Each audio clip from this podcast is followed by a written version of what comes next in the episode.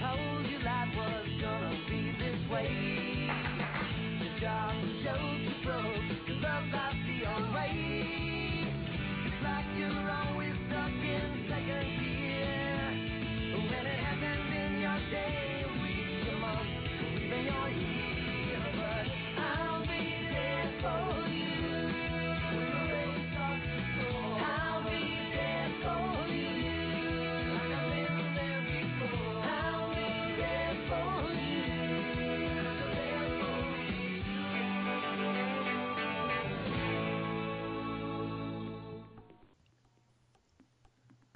Buenos días, buenas tardes o buenas noches, según la hora en la que nos estéis escuchando. Y bienvenidos una semana más, seguimos siendo puntuales, al quinto episodio de la tercera temporada de Central Perk Podcast. En esta ocasión vamos a recuperar la sección de la lista y punto en la que comentábamos generalmente series o noticias que estamos viendo o que están de moda hablar en, la blogosfera y en la twittosfera últimamente. Y en esta ocasión traemos la cuarta temporada de The Good Wife, que acabó hace un, un par de semanas. Traemos la primera temporada de Chicago Fire, una de las más grandes sorpresas de las nuevas series estrenadas esta temporada. Y la tercera temporada de Game of Thrones, que ya está pasado el Ecuador. Hablaremos qué tal nos está pareciendo, si está siguiendo el nivel de las anteriores, si ha cogido más su punto, qué tal nos parecen los cambios, etcétera. Y luego el MMT, esa sección que tanto nos gusta hacer, le daremos un homenaje a The Office, que está a punto de acabar la serie en su novena temporada, recordando los tres, momen- los tres momentos que más nos gustaron a cada uno de la serie. Y una vez presentado de lo que vamos a hablar hoy, voy a presentar con quién vamos a hablar. Pues tenemos a mi izquierda Dani Geller. Hola Dani. Hola Nacho, hola a todos. Y a mi derecha a Cristina Garde. Hola Cris. Hola, buenas. Y como ya nos hemos presentado, creo que toca ir directamente a la lista y punto.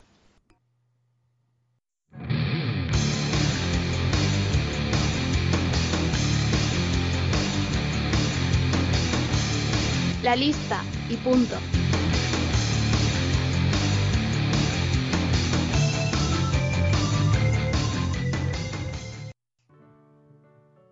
La primera serie de la que vamos a hablar es la que ya ha acabado, que es The Good Wife en su cuarta temporada, serie de la CBS, que Dani nos va a decir qué tal le ha parecido esta cuarta temporada. ¿Ha seguido siendo la serie que todos amamos? Pues yo diría que incluso ha, ha mejorado. Cada vez está más en el sitio al que quería llegar en, desde el principio de la serie y ya sabe qué funciona y qué no funciona y es capaz de, de darnos episodios casi perfectos, con una mezcla perfecta entre, entre drama y comedia y con una evolución de personajes siempre coherente pero al mismo tiempo interesante y sorprendente. Y unos casos que a mí me encantan, la verdad. No hay serie ahora mismo que tenga unos casos au- autoconclusivos, nunca mejor dicho, que me gusten más que los de The Good Wife. Sí, y también una de las cosas que más están hablando es lo que se mezcla estos casos con la tecnología actual, que siempre tienen ahora un componente relacionado con Internet o con las redes sociales y tal, y lo maneja todo de una forma bastante novedosa y, que sirve bastante para poder avanzar la trama.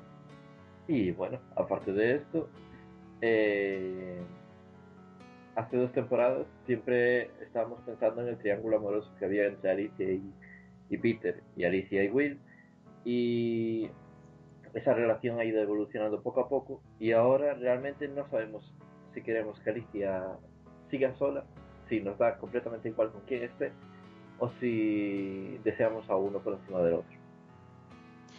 Yo es que yo lo tengo muy claro. A ver, yo ante todo soy Team Alicia, en ese sentido.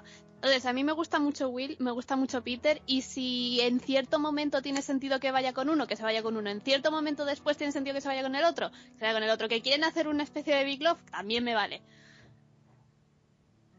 Pero me prefiero a uno por encima del otro. A mí me da un poco igual, la verdad. No, no es lo que más me interesa, sino es Alicia la que más me interesa. Y, y la relación que toma con una, con, con una persona con otra, a mí me da, me da un poco igual, la verdad. Hombre, a mí no me da igual, a mí me gusta. Es que me gustan, vaya por donde vaya, me gusta. No sé si, si me explico. Sí, sí, sí, es lo que eh, quizá el que no me explicaba era yo. Que a mí me, me, me pasa eso, que, que si va y decide que estar con Peter, como está bien construido la decisión de irse con Peter, pues me gusta. Si decide irse con Will, pues también tendrá sus partes positivas en la trama y en la construcción de personajes y también me gustará. Que decide no estar con ninguno, mm, me parece bien. No, lo que quiero decir que el tema amoroso de, de Alicia con Will o con Peter, el sipeo, como hablábamos la semana pasada, no me produce ese sentimiento, esas relaciones. Es casi más intelectual que emocional. Sí.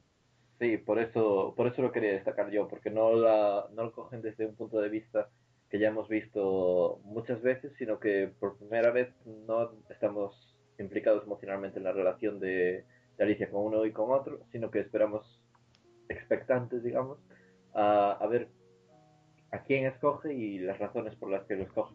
¿Y cómo le afecta Sí, eso a ella? Bueno, pero eso, pero eso nos pasa a nosotros, ¿eh? que, que hay mucha gente que es Will y muy anti-Peter y al revés igual, ¿eh?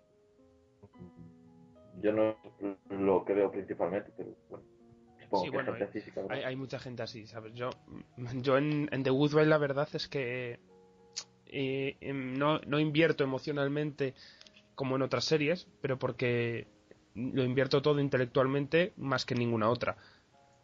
Yo es que, a ver, eh, yo es que yo tampoco lo diría así. Yo es que creo que emocionalmente sí que invierto y mucho, pero lo que pasa es que reparto para todo el mundo. Hombre, claro, a mí me preocupa lo que les pase a, a Alicia, lo que le pase a Cari, lo pero que me refiero a- a que en realidad es que si yo lo pienso, sí que los shipeo, pero es que a todos. Entonces sí que me pasa eso, pero en vez de cerrarme a una sola opción, me pasa con todas a la vez. Pero los IPEas más como parejas de, de interacción entre ellos, cómo interactúan y que te gusta mucho cómo interactúa, a lo mejor Alicia con Cari o Diane con Will. O los IPEas de modo pareja. Porque yo de modo De pareja. de las dos maneras. Sí, Ah, yo no. Yo es que siempre los los sipeo, digamos, a cada personaje individualmente y lo que mejor les vaya, pues, pues es en lo que invierto emocionalmente. Bueno, seguimos con, con The Good Wife, a otro tema que, bueno, aún no hemos dicho mucho spoiler, pero, pero yo creo que para hablar lo, lo siguiente, que son las perspectivas de futuro, sí que tenemos que, que meternos un poco en, en barro y decir cómo acabó esta cuarta temporada. Pues esta temporada acabó con Cari, con Alicia, alejándose de Lockhart y Garner y comenzando su nueva firma de abogados con, con el resto de, de trabajadores de cuarto año. y, y nada, y entonces a partir de ahora parece que dividiremos a los personajes en, en dos ubicaciones diferentes, o incluso en tres, dependiendo de cómo Diana, de cómo Diane lleve su, su trabajo de jueza si, si lo consigo, ¿no? Y, por eso la quinta temporada parece que va a ser bastante diferente a las cuatro anteriores. A mí me, me resulta muy curioso que otras series, cuando llega a esta, a esta cuarta temporada, estás pidiendo ya un cambio y porque necesitas que renueven algo. Y a mí la sensación es que me encanta este cambio y este, este game changer que ha sido el de irse a Alicia con Cari. Pero lo pienso y digo, no tenía la sensación de agotamiento como podría haber surgido en otra en cualquier otra serie. Quiero decir, que podría seguir la serie tal y como estaba en Lockhart Garner Alicia y Cari por otro lado, y creo que todavía no se habría agotado. Pero que me encanta pero- este cambio. Claro, pero te digo por qué yo creo que es eso, porque aunque se, más o menos sí haya estado parecido, entre comillas, realmente no ha estado estática en ningún momento. Ese cambio se ha ido haciendo poco a poco, poco a poco. Y ya hemos ido viendo cambiar más o menos tanto los personajes entre sí, como la situación de la, de la firma, como luego, por ejemplo, Cari, que ha estado en todas partes. Más o menos lo hemos ido viendo cambiando. Entonces, al ir evolucionando así, tampoco te da la sensación de que estás estancado en un sitio. Entonces, sí, ese cambio está bien. No te, no te hacía falta necesariamente ahora porque no necesitabas el cambio, ¿vale? Pero al mismo tiempo es lógico y tiene sentido y, y- y funciona. No sé si me explico. Sí, y te deja con unas ganas tremendas de ver lo que va a pasar ahora. Sí, yo tengo, tengo ganas de ver qué hacen con cómo organizan a todos los personajes, porque es que ahora mismo los tienen tal como encerrados que están cada uno en un sitio distinto. ¿Vosotros creéis, yo es que es algo que lo he estado pensando bastante, ¿creéis que Diane irá al final de jueza o se quedará con Will ante la espantada de, toda, de todos estos socios? O se irá Will con los otros. ¿Se irá Will con Cari con Alicia? Así de primeras, yo creo que A no. corto plazo no. A corto A plazo largo no. plazo no sé qué decirte. Sería curioso ver a Alicia y a Cari eh, jefes de Will. Pero Hombre, no- no, si fuera con ellos dudo mucho que empezara de, de cero, ¿eh? bueno, pero ya empieza como, como mucho a igual, Eso sí. como mucho. Y yo creo que, vamos, no lo sé, pero estaría bien. Tengo muchas ganas de ver cómo va a reaccionar David Lee a todo esto y, y Eli Gold. Y Lady Gold, al final seguía en la firma, porque a mí esta temporada no me no ha trabajado mucho en la firma y no me queda muy claro. Sí, sí, sí, siguen, siguen O'Hara Garner, pero claro, esta temporada ha estado más metido en la campaña de Peter, al fin y al cabo. Yo de todos modos lo que tengo ganas es de ver en, enfrenta- en los enfrentamientos en los juicios, porque como cuando ya estuvieron haciendo lo de Alicia y Cari contra Will y, y Diane, estuvo genial. Yo lo que quiero es ver más de eso también. Y ya solo eso, el hecho de cómo construyen desde cero un bufete, eh, ver a Kalinda en el equipo contrario a Alicia, ver a Robin, espero que cap- captando más protagonismo, hay mucho, hay mucho que tengo, que tengo ganas de ver. Y bueno, como último apartado vamos a comentar los personajes y las tramas que han sido aceptadas o que nos han parecido fallidas en la... Durante el principio de la temporada, eh, uno de los principales centros de atención fue la relación entre Kalinda y su, su ex marido, que desgraciadamente no tuvo mucha... no encontró mucha respuesta en el público y por lo tanto fue eliminado de forma un poco poco ceremoniosa, digamos. Desgraciadamente no, porque realmente no era la mejor trama que estaba sucediendo en, en la serie. Yo Y agradezco. además también tiene, también hay que, yo, qué sé, yo lo veo aplaudible que, que se- sean capaces de ver, oye, pues eso, hemos metido la pata en esto, vamos a, a solucionarlo como sea. Porque no todo el mundo lo hace y así es como nos, nos tiramos años y años y años arrastrando personajes en otras series que, que no funcionaban ya en el primer minuto. A mí no me pareció una trama mala, quizá Hombre, a ver, al nivel No de es nivel- Claro. es que, a ver, no es espantosa, espanto. En otra serie tampoco me habría llamado tanto la atención, ¿sabes? Pero ahí sí que se notaba que estaba por debajo del nivel del resto de las tramas, creo yo. Sí, no encajaba, no encajaba el tono que tenía esa trama con el tono del resto de, de la serie. Es como si metiéramos ahora en The Good Wife un, un Columbine, ¿saben? A- alguien que en la firma de abogados tiene un- una pistola y quiere disparar a todo el mundo. Pues, pues puede estar divertido, pero no lo veo que encaje de primeras. Si es David Lee, quizá. Mi psicópata ese hombre. Ay, pero ya David Lee no lo veo haciendo psicópata así. De otros modos sí, pero así no. Si tiene que haber alguien que haga eso es Dylan Baker. Es decir, Colin Sweeney. Bueno, pues yo creo que, que cerramos. Es decir, el padre de Karen Sue en, en Smash. Sí, y otros papeles de personas perturbadas, al fin y al cabo.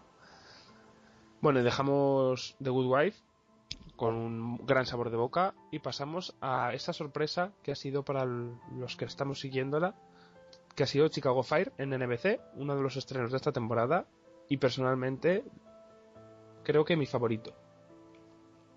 Yo no sé si mi favorito, pero desde entre mis favoritos sí, eso desde luego.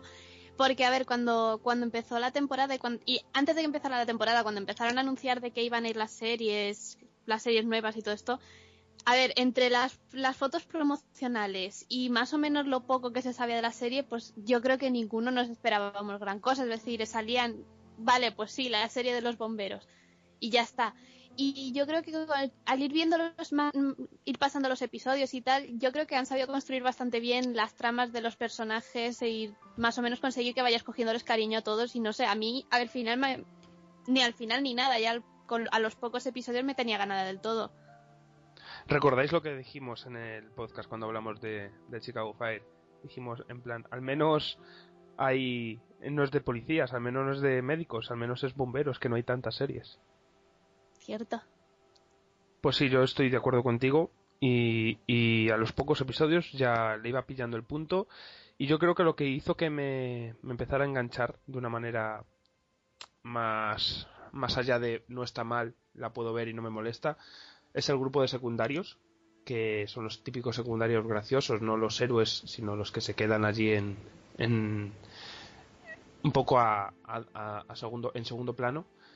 Y no sé, enseguida conecté con ellos. Me parecieron personajes que, que si bien no eran nada espectaculares, se, se hacían querer enseguida.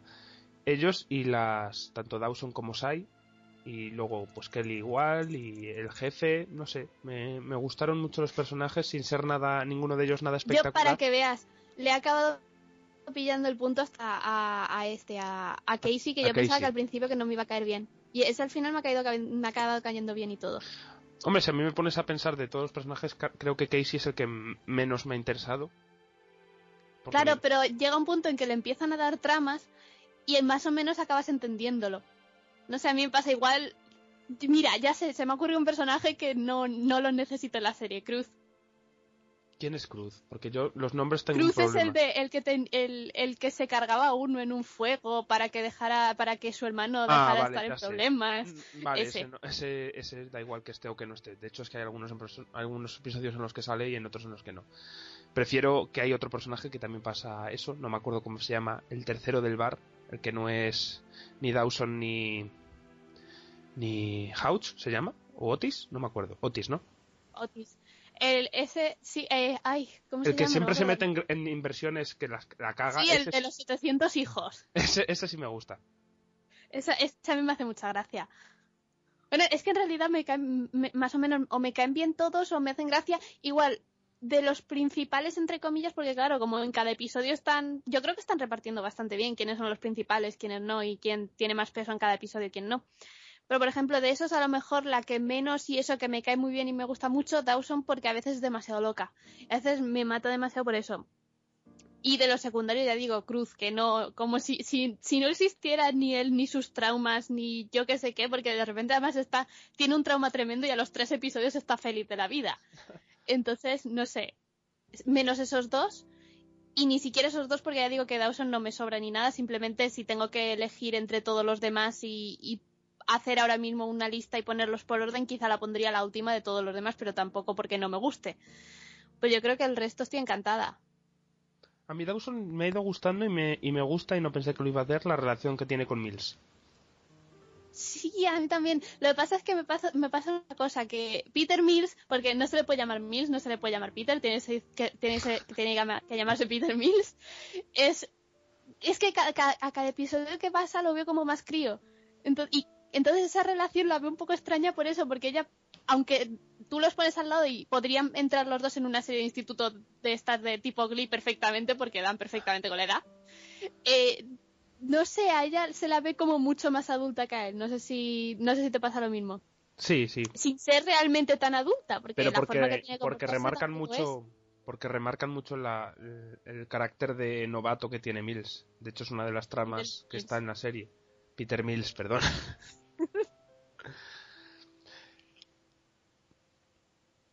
Y luego, pues eso, a ver, de, es lo mismo, como, como han ido pasando, pues, ya no sé, a lo mejor yo, no sé, como al principio había gente que pensaba que iba a ser a un fuego por semana y, y ya está, que al final lo que han hecho y que a mí me gusta mucho es que centran varios tramos de episodios en una trama concreta de fondo y aparte todo lo demás. Entonces, como te dan eso, te dan una trama o dos y centran un poco a cierto personaje en eso y luego ya termina y pasan a otra distinta y no dejan ni, ni un tiempo de espacio entre medio ni tampoco resulta demasiado forzado que vayan así. No sé si... Y, y eso, y aunque hay algunas que gusten más o menos, porque por ejemplo, ya digo, la trama de Cruz, pues vale. Lo, de, lo del bebé de, de Shay, eh, puntos suspensivos de momento, a ver cómo lo solucionan. Pero no es sé, muy lo-. Joder, eh, yo de verdad, muerte a Clarice, ¿por qué le ha hecho eso? ¿Por qué la ha roto? A mí me gusta también la trama del, del bar. Me hace Sí, mucha gracia que, que tengan un bar y además trabajen en, en el parque de bomberos. Y, y hay algo que también me gusta mucho, que, que yo no soy una persona de series de acción, pero las escenas de acción que tienen pues a 3, 4 casos por, por episodio, siempre me, me, me encantan. Me, me lo paso muy bien viendo cómo salvan a alguien de, de un fuego o salvan a otra persona de un choque con, con un muro en un coche. Me encanta, no sé. Pues sí, yo también, y espérate, porque es que he pensado cuando he dicho me lo, me lo paso muy bien, mi continuación de la frase era me lo paso muy bien por, viendo cómo está una persona atrapada debajo de un montón de cosas. Ay, y, y, y tiene escenas, digamos, bastante gore para, para ser lo que es. Que muchas veces no, no vemos un brazo hecho añicos, por decirlo de algún modo. Hombre, ya, pero tampoco podías poner la serie, vamos a pagar fueguecitos en, yo qué sé, no tiene sentido no poner nada. Ya, ya. No han salvado ningún, aún ningún gato, ¿no? No lo sé. Fal- falta un poco esa trama. No han salvado a ningún gato, pero han adoptado a Pouch, Tu perro. que es mi personaje favorito de la serie. Yo, mi personaje favorito, yo creo que, que es el jefe. No sé, no suele haber jefes que, que conectes emocionalmente con ellos porque su papel suele ser el, el papel del ser el duro, pero me, me gusta mucho el personaje del jefe. Es que es como el padre de todos. Sí, en verdad es así. De hecho, con la trama de, de Tara y, y, y Kelly Severide, por cierto, esa tipa estaba muy mal de la cabeza. Y Eh, pobre Kelly, por Dios. Es que no, no sale de una pantalla a la otra. Y, y eso, pues, pues ahí se ve muy bien cómo era el padre de, de, de Kelly. Sí. Bueno, pues Y que es mejor el padre que el padre de... Me mata mucho que, que, que Kelly y Efron sean hermanos en series distintas. que Fran, me he perdido. El ahora. de Ever... Ah, que era hermano de. Ay, no, comparten padre. Ah, vale. ¡Ah! ¡Ah! Ya decía yo que me sonaba la cara. ¡Hala! No había Ah, que caído. ¡Hala, hala, hala! No había ni caído. ¡Hala! Pero qué viejo está, ¿no? Pues sí. Pero ves a que, a que es un detalle curioso. Sí, sí, sí. Bueno, ¿algo más de Chicago Fire o pasamos a la siguiente? Pues no, ya está. Bueno, y eso, y que aunque sea de policías, yo tengo ganas de ver qué hacen con el spin-off, aunque sea solo por ver si siguen saliendo los pendientes de John Seda tan, tan llamativamente. Yo tengo curiosidad de ver si los van a mezclar mucho. La verdad. Si va a haber mucho crossover entre series, que le pega muchísimo que lo haya, porque al fin y al cabo policía y bomberos en una ciudad, como hemos visto ya en esta, te- en esta temporada, están bastante relacionados. Ya, y más cuando dos de los personajes son hermanos y viven en la misma ciudad.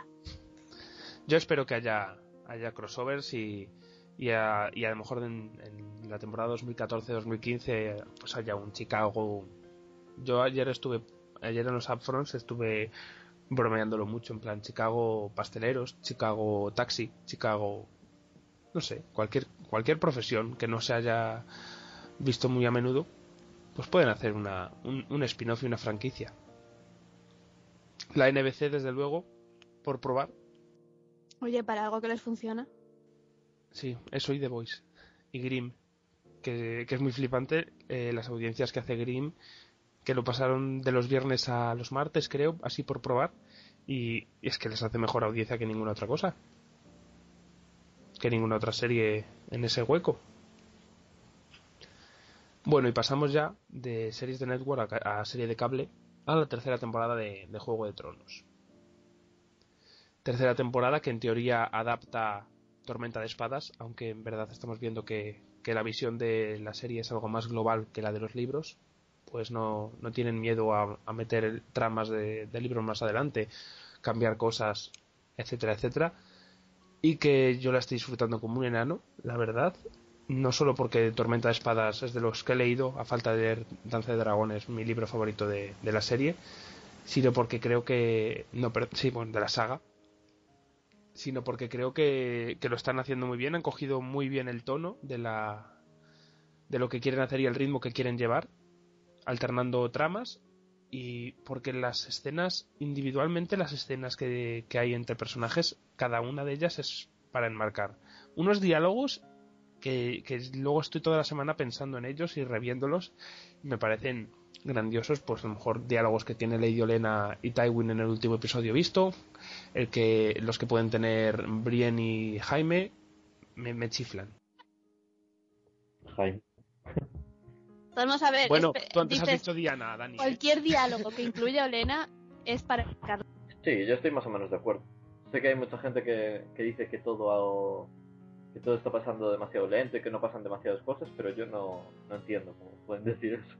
Yo creo que es como siempre, de, ver- de verdad. Yo no creo que el ritmo de la serie sea Yo, otro. a mí, que está llevando. Yo a veces me abrumo de la cantidad de cosas que están pasando y es en plan, No. por favor, parad un Yo- poco. Y no entiendo esas quejas, la verdad.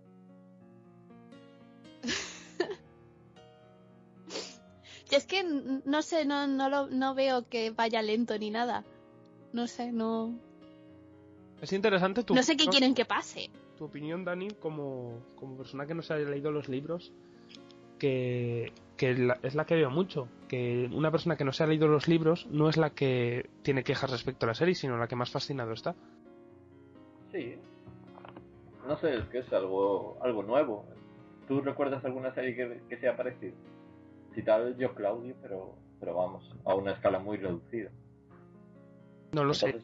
Entonces, no es sé. eso, es ver, un- ver una serie nueva, mm, como ninguna otra, vamos.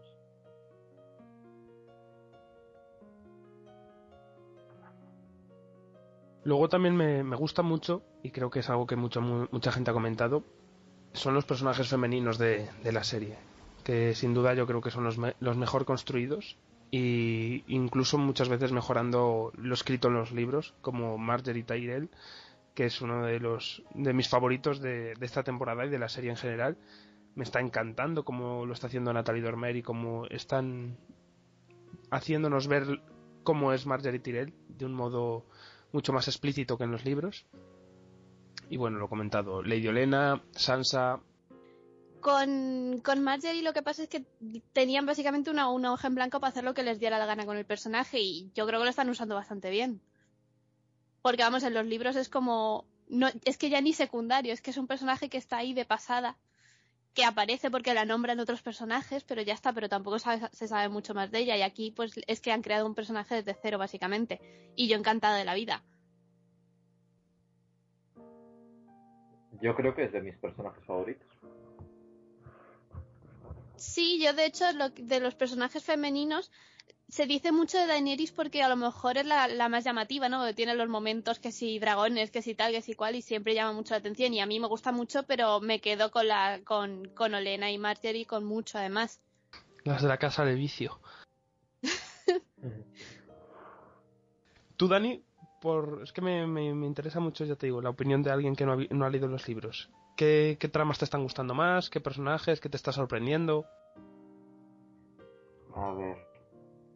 Me están gustando todas las tramas, menos eh, eh, Theon Greyjoy y, y Simon de que me está, me está rayando y, y no es agradable, obviamente. Hombre, ya no es agradable de ver, pero pobre Theon. Encima, encima que sufre Ala. Es que es No queremos verlo, fuera, Ala. que luego aparece pobrecillo. mutilado y tal, pero así viendo una mutilación tras otra mutilación, pues es en plan, ¡ah! ¡Qué pesadilla! Yo esa trama no la conocía, porque es de estas que han adelantado de unos libros más adelante. Y me está, me está divirtiendo un montón, porque es cruel. Joder, qué crueles. Divirtiendo. Sí, me parece muy divertido el troleo que le está haciendo ese señor a a Theon Greyjoy. Que sí, pobre, ver, a- pobre Theon, pero, mí- pero es muy divertido, es, es, es muy cabrón ese tipo. Es que está zumbado perdido. Es que es psicópata, psicópata, psicópata. Y eso, los, ojos de loco que pone, y to- me, me parece muy divertido. Con lo que adoraba Simon. Y ahora. No lo voy a poder mirar con los mismos ojos. ¿Y qué más te están gustando? Eh, lo que no es el de, el de, perdón, el de Simon, el de Ramsay y Theon, y así personajes y tramas que te hayan ganado. El resto de tramas me gustan bastante, aunque a veces no entiendo, se me olvida la intención que tienen. Por ejemplo, eh, Jon Snow y Ygritte, sé que querían subir el muro, pero sinceramente ahora no me acuerdo para qué. Creo que para atacar al- a la guardia esta, pero, pero no lo sé. Pero Ygritte mola, Chris, porque haces... Sí. Porque, a ver, Ygritte mola, lo que pasa que es que... Es, a ver, hice la, la- matemáticamente, os lo explico. Ygritte es un más 10, ¿vale? John es un menos 1000. Menos 1000 más 10, pues hacer la cuenta. Eh, A mí Jon Snow no me molesta.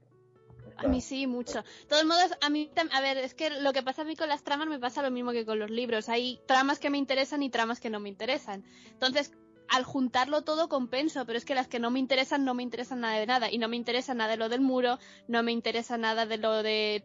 Todo lo del norte hasta que llegue cierto... Todo lo de la trama de Robbie del norte y tal, hasta que llegue cierto momento no me va a interesar.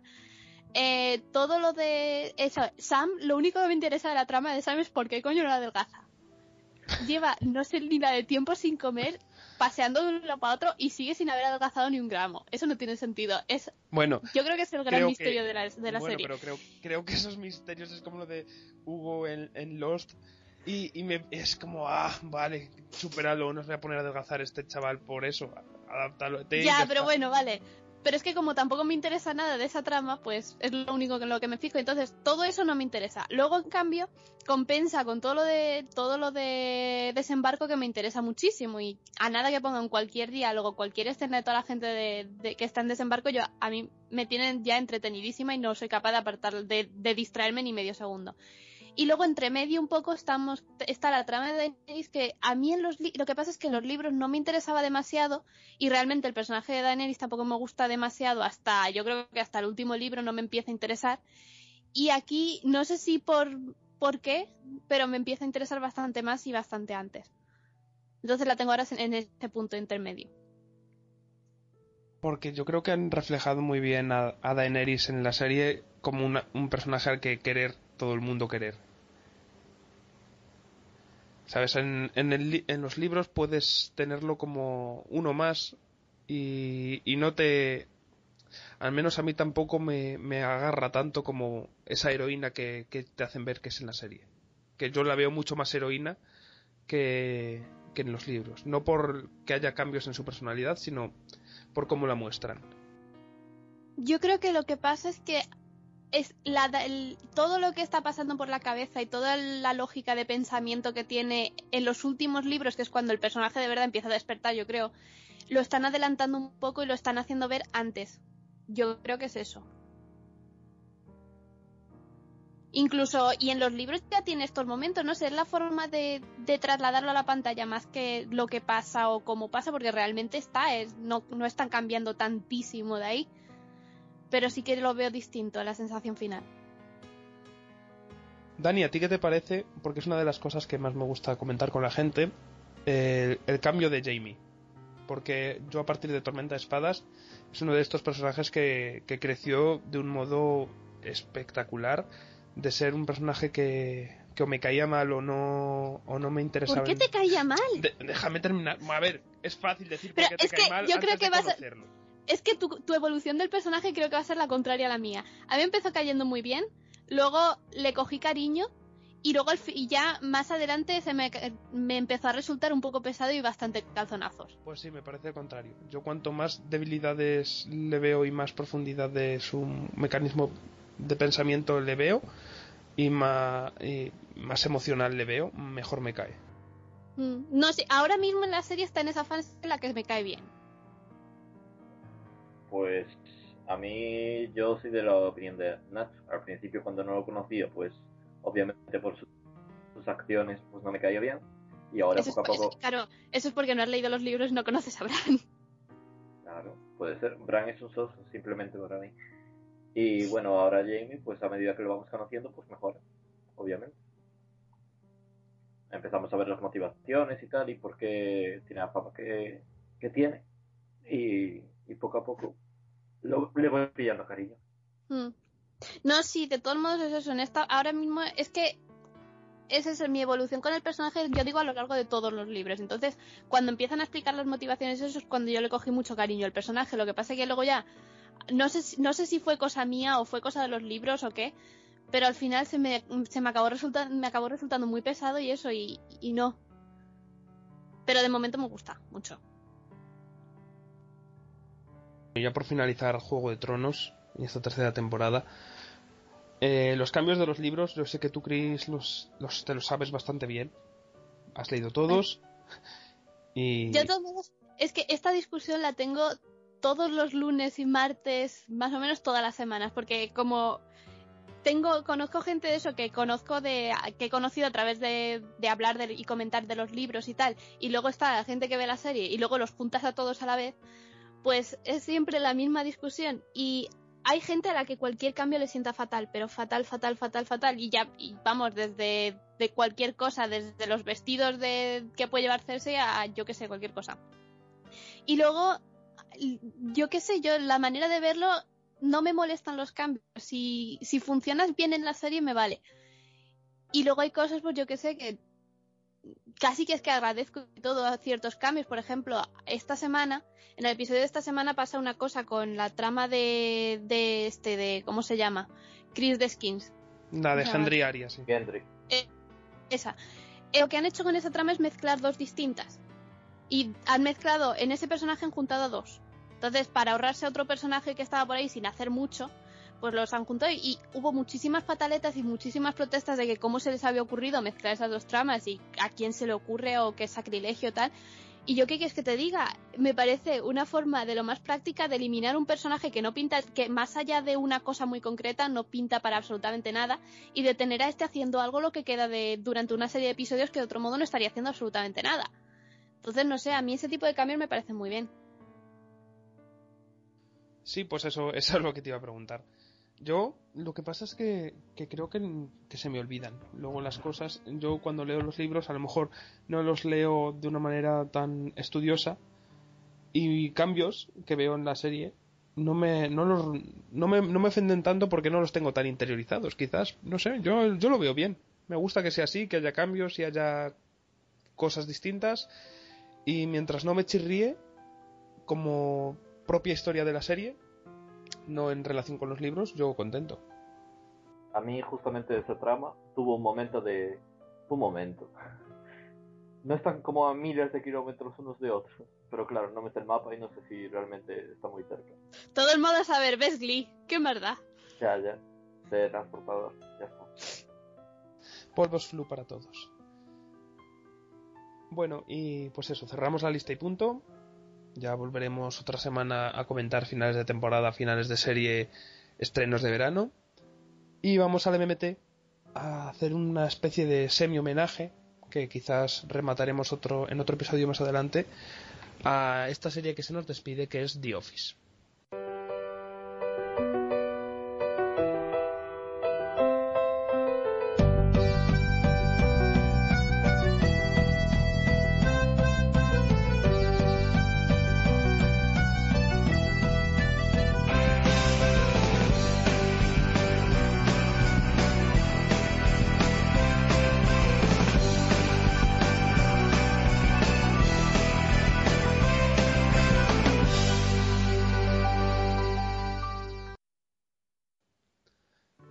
Como hemos dicho antes, vamos a, recordar nuestros momentos favoritos de The Office, que pues tres cada uno hemos puesto, aunque personalmente pondría, podría haber puesto otros tantos, y todos los que han puesto mis compañeros son, son merecedores de estar aquí.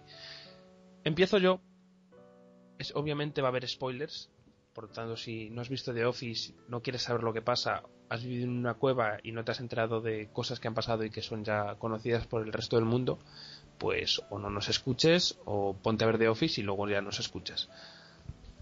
Un, un primer momento que quiero comentar es el episodio penúltimo de la tercera temporada, que es Beach Games, que quizás es uno de mis episodios favoritos, en el que toda la oficina se va a la playa de un lago, ahí cerca de Scranton, y Michael decide organizar una especie de Survivor, dos tribus para, para conseguir un premio final. Y, y el discurso que da Pam, mm, después de toda la temporada con Jim fuera, Jim volviendo con, con no me acuerdo cómo se llama el nombre de, de Rosida Jones, el personaje en The Office. El discurso Karen. de Karen, sí. Ese discurso a mí me llegó muchísimo y es el detonante de lo, de lo que ocurrió en el, en el final de temporada de la tercera, que es por fin Jim le pide salir a Pam. ¿Tu momento cuál es? ¿El de la playa o el, o el final?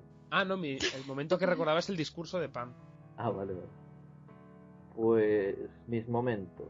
El primer momento es la, la proposición de matrimonio entre Jimmy y Pam, que sinceramente no recuerdo si pasa a principios de la quinta o de la cuarta, creo que de la quinta, que... El momento temporal da igual, lo lo importante es el momento en sí. Claro, claro. Después de estar un, un periodo de tiempo separados, se encuentran en una gasolinera a mitad de camino entre uno y otro, y mientras llueve y mientras hace mucho viento y tal, se propone matrimonio y queda muy romántico y tal. Romántico y tal. Es en plan, ay, no voy a quedar aquí de sentimental a la vida. Digo romántico, pero lo suavizo un poco. Me, en, la fiesta de despedida que hicieron en Scranton hace una semana o por ahí, tuiteó Jenna Fisher, que es Pam en la serie, que de viaje de Nueva York a, a Scranton estuvo buscando esa gasolinera entre medias a mitad de camino en la que James le, le propuso matrimonio. Y es como, ay, qué majos son. Yo, a ver, yo especifico que realmente. Es que, a ver, me pasa una cosa con esta serie que me gusta mucho como conjunto y tal. Bajones y demás aparte, en general, mi idea de la serie es que me gusta mucho. Pero soy. Me cuesta la vida misma acordarme de momentos concretos. Entonces, va a ser un poco en general. Y empiezo de, de esta temporada, ya esto no porque sea en general y porque no pueda acordarme de momentos concretos, sino simplemente porque no soy capaz de elegir uno, que son básicamente todas las tramas que, que tienen a, a Oscar y Angela juntos. Yo me acuerdo, la, el- eh, y, y si tengo que ser más concreta, por ejemplo, me acuerdo el momento en el que tienen que organizar la llamada para ver quién le dice al senador que lo van a sacar del armario en, el, en, en, la televisión. A mí eso me encantó, me lo pasé pipa con eso. Pero aparte la relación esa que tienen me encanta. Entonces, pues eso, todos los momentos que sean, todas las escenas de estos dos me encantan y, y, y las destaco por eso. Oscar y Ángela han sido en esta temporada.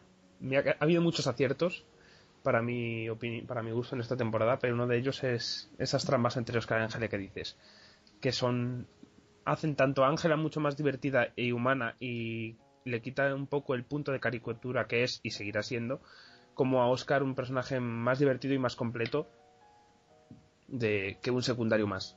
Mi segundo momento es en el episodio eh, no me acuerdo del nombre ahora mismo, es el episodio que se emitió después de la Super Bowl, de doble duración. Y el- los cold open de The Office siempre han sido algo que me ha divertido muchísimo. Mis cold open favoritos de series creo que pueden ser muchos de ellos de The Office. Y este fue el culmen en el que hay un, un incendio en la oficina y, y todo el mundo, vamos, cunde el pánico, gatos por el techo, eh, desmayos de Stanley, eh, Michael intentando eh, re- reviva- revivir a, a Stanley diciéndole que Obama es presidente, que no se puede morir ahora. Un- una locura, un- una catarsis de, de- de locura impresionante. Me, me- me- lo recuerdo y me, me muero de risa. Yo de de hecho, ese es el tercer, ese es el tercer momento que tenía apuntado y me lo quitaste. Yo recuerdo que cuando lo vi, antes de seguir con el episodio, me lo puse otra vez para volverme a reír otra vez con el Cold Open. Es grandioso. Cada. cada... es que solo ver el gato de Ángela tirándolo al, techo para que huya y subiendo Oscar también al techo es, es divertidísimo. Dale ritmo, Dani. Vale, pues mi segundo momento viene a principios de la tercera temporada, donde Michael reúne a toda la oficina y para demostrar que no le importa que Oscar sea gay, le da un beso, que es uno de los besos más incómodos que jamás han existido en una pantalla de televisión, ¿Conocéis los rumores de ese episodio?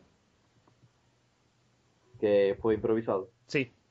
Sí, que en, en verdad no tenía que darle un beso en la boca, sino un, un beso en la mejilla a, a Oscar y que Steve Carell, sin decirle a nadie a nadie, decidió dárselo en la boca a Oscar y que la cara de Oscar de, sorpresa y del resto de, gente en, la sala era, era real. En plan, ¿what the fuck está sucediendo aquí?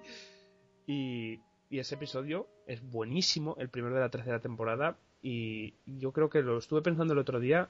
Los dos últimos de la segunda y el primero de la tercera hacen un trío de episodios de perfección absoluta.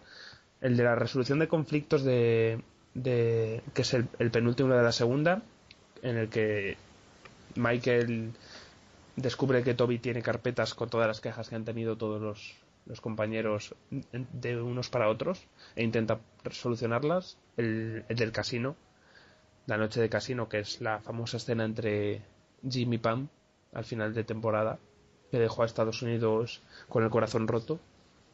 Y este que has dicho ahora, son tres episodios prácticamente perfectos. Yo creo que de resolución de conflictos sigue siendo mi favorito de toda la serie.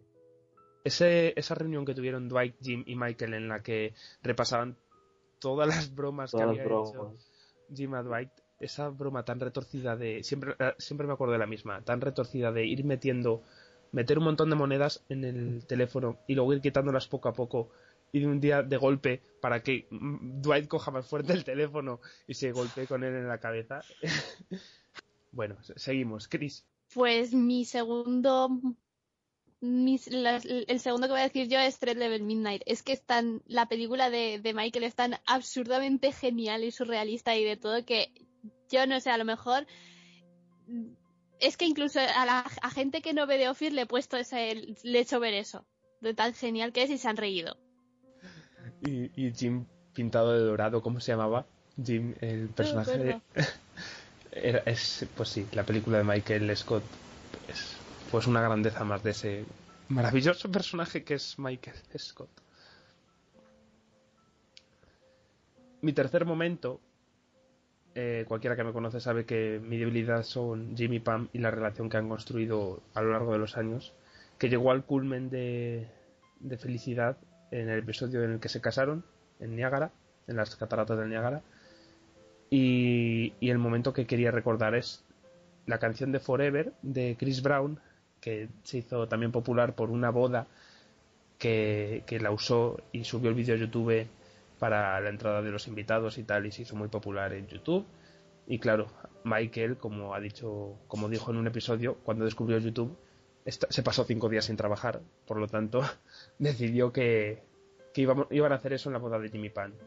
A lo que Jimmy Pam como Jim es previsor y sabía que podía ocurrir cualquier cosa, decidió irse antes a, a las cataratas del Niágara y casarse ellos dos como querían y luego casarse en la, en la, en la iglesia como, como todo el resto, con el resto de la gente, de familiares y de, y de miembros de la oficina. Y esa escena en la que se combina el momento de la boda entre Jim y Pam el momento de todos entrando con esa canción de fondo, bailando, las miradas que se echaban Jimmy Pam. Yo recuerdo estar llorando, riéndome a la vez y, y tragarme lágrimas y, y escupirlas de la risa. Es, es- me encanta. Es un momento que lo he visto mil millones de veces y seguirá siendo uno de mis momentos favoritos. La patada a la cara de Dwight a, a una a una dama de honor. Y- y Kevin con la peluca y Oscar bailando, que ya ha vuelto a bailar así, haciendo los cuadros en la cara en este último episodio emitido. Yo a mí, cuando baila Oscar, yo me muero de risa. ¿Y estoy loco o estaba Ana Camp por ahí? Estaba Ana estaba, Camp, estaba. era esa, hermana de Pam. Ah, vale. Y bueno, y, y esa imagen de Michael realmente emocionado viendo cómo se casan Jimmy y Pam, a mí se me rompe el corazón. Bueno, pues ya que estamos hablando de Michael, pues yo pongo uno de los momentos más cercanos a, a su despedida, que es cuando lo convocan a una reunión en la sala de reuniones, lo llaman y le cantan una versión personalizada, digamos, de Seasons of Love del musical Rent. Y al igual que el momento anterior que dije antes, de Michael besa Oscar, también hubo rumores, y seguramente serán ciertos, de que esta escena es más o menos improvisada y le toma y tomaron a Steve Carell por sorpresa. Y es para mí una, una muestra de que la serie puede hacer escenas donde mezcla perfectamente risa con emoción y, y no sé cómo decirlo, Sí, se ve la... la- cariño por los personajes. digamos. Eso es, se ve el cariño que se tienen los personajes entre sí, que tienen los creadores a los personajes y que se tienen los actores entre sí. Se ve de verdad que, hay muy, muy buen rollo entre todos y que, que les gusta lo que hace, yo creo. En otras, en otras series puedes, mm, puede ser más, pues bueno, nos llevamos bien, trabajamos juntos y se acabó. Pero yo en esta serie sí que noto algo diferente en, en ese, en ese estilo de cosas. Y de hecho, desde el momento que venía de unos dandies, los últimos dandies de Michael, va a decir Chris precisamente los primeros dandis que vemos. Sí, pues es que además es que son muy lo típico de la serie, son como, yo creo que es de las cosas más, más representativas, entre comillas, de, de lo que es la serie en sí y de lo que era el personaje de Michael. Que son, no sé, son tan entrañables y tan divertidos que, que a mí me encantaron y esa primera aparición de los dandis a mí es que yo es de lo que más recuerdo y además lo recuerdo de verdad, no en plan como una niebla general que tengo del resto de la serie. Esos, esas presentaciones que se hacían Dwight y Michael en, ese, en esa hamburguesería o restaurante en el que nadie, a nadie le importaban los dandis más que a Michael. Esos premios de, de la, la mejor pareja prometida a Roy y a Pam, año tras año. Bueno, y estos han sido nuestros momentos. Os animamos que si queréis, pues ya sea por Facebook, por Twitter, por email o como sea, si queréis recordar vuestros momentos favoritos de The Office, a modo de homenaje, ya que esta semana llega a su fin, al que no estoy preparado, porque esta temporada última está siendo muy, muy buena para mí. Bueno, Ah, para ti no está siendo. para mí, estos, este último episodio y poco más. Hay como cuatro o cinco más que sí que estuvieron a un muy buen nivel, pero Yo- están bien, a ver, simplemente. Ya, a ver, la pri- eh, a mí la primera mitad de la temporada me gustó porque la vi mejor que la temporada anterior, pero tampoco para tirar cohete. Lo que pasa que este tramo final sí que me está gustando muchísimo. A mí sí que me está gustando mucho por las decisiones que están tomando al respecto. Ya puede ser más o menos gracioso, no, quizás no tiene los momentos memorables de risas como antes, pero de cariño a los personajes y decisiones que han tomado para avanzar la trama y, conducirla a un final, a mí me parece que, es lo que están haciendo, lo que están haciendo para conducir la serie hacia, el final es lo mejor que podían hacer. Es decir, la inclusión del documental me parece una idea muy que vaya por ahí me parece genial Eh, todo lo que hubo entre Jimmy Pam y, y el, el hecho de que interviniera la gente la, Brian el del documental me parece una idea buenísima lo de Angela Oscar Dwight me encanta Eh, no sé me, me gustan mucho las ideas quizás lo de Andy y en lo que transformaron a Andy es lo. Andy es- es, horrible. Lo de Ahora Andy no tiene, de verdad es... oh, lo de Andy lo es lo menos explicable pero bueno Yo lo hubiese eliminado el episodio de ayer. Tranquilamente. la parte de Andy Sí. a mí de- tampoco me molestó es la trama que A mí no me episodio. especialmente porque, porque a, ver, a mí me haces una especie de parodia de castings de cualquier tipo de reality y me río. A ver, no, soy así de simple. Yo quizás es por encontrar una, explicación lógica al cambio de Andy, que no la tiene, ya lo sé. Pero por encontrar una explicación lógica digo, pues mira, esto es lo que pasa cuando, te, cuando un personaje, una persona que no está destinada no, no destinada, sino está lista por personalidad para ser jefe, es lo que se convierte en cuando es jefe, que es lo que ha hecho No. Pero sé que, sé claro, que no es así. Tendría no es- sentido, se tendría sentido si no le hubieran hecho un trasplante de personalidad de una temporada a la siguiente. que sé que no es así, ya lo digo que es una cosa que, que, me, que mi mente se inventa para, para hacerme más feliz, no lo sé. bueno, vamos a ir despidiendo ya el programa con estos momentos de The Office que hemos recordado, ya os decimos que, que os animéis. Y nada, nos vemos la semana que viene, que nuestra intención es hacer un especial de, de los upfronts, que aunque las cadenas han adelantado y han dicho ya todas las series que han escogido y todas las series que han renovado o cancelado y nos han dado tres noches de, de auténtica emoción, porque a cada diez minutos literalmente había una noticia nueve, nueva. Y eso, cada 10 minutos y eso cuando no contamos ya la noche de la ABC, porque los de la ABC yo creo que hicieron la lógica que siguieron para ir anunciando renovaciones, cancelaciones, es más o menos la misma lógica que siguen para, para, para hacer la programación esta temporada. Veo, hemos visto ya que adelantamos que el mono que está en la ABC haciendo el Photoshop de las promocionales sigue contratado, por si estáis preocupados por, por su por su por su cotización, sigue ahí y, y queremos hacer cuando tengamos vídeos y ve- sepamos ya la parrilla definitiva que anunciarán esta semana que entra, pues haremos un especial de upfronts y haremos también, no sé si para esta semana o para la siguiente, un, un especial de realities que hace un par de semanas que no hablamos de ellos y podremos hablar ya del final de Survivor, del final de American Idol, aunque hay poco que comentar me parece, y de los comienzos de temporada de So You Think You Can Dance, décima temporada, quién nos lo iba a decir, y de Masterchef Estados Unidos, que también empieza temporada esta semana. Así que creo que es hora de despedirse. Dani, muchas gracias. Espero que te lo pases bien estos, estos días con los upfronts y los vídeos. Por supuesto. Los exámenes, nada, no, no, no importa. Bueno, si fuera un podcast de exámenes, te hablaría de ellos. Pero como, pero como todavía no hemos llegado a inventar la sección estudia como puedas, pues, pues hablamos de series. Comprendo, comprendo. Y Chris, también, pues eso, pásatelo bien con las mil noticias, cancelaciones y, y, y renovaciones y, y pits de series nuevas. Sí.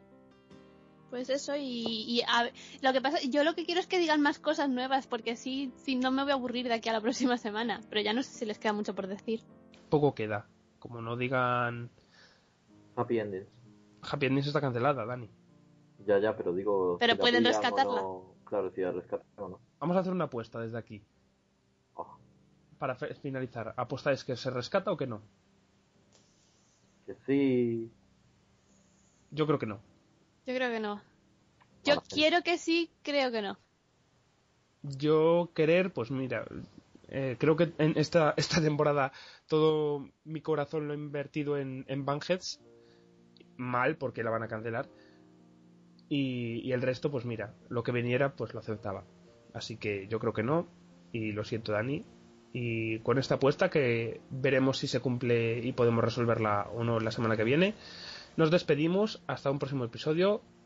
Os agradecemos por haber estado aquí y pasado una buena semana. Hasta luego, chavales.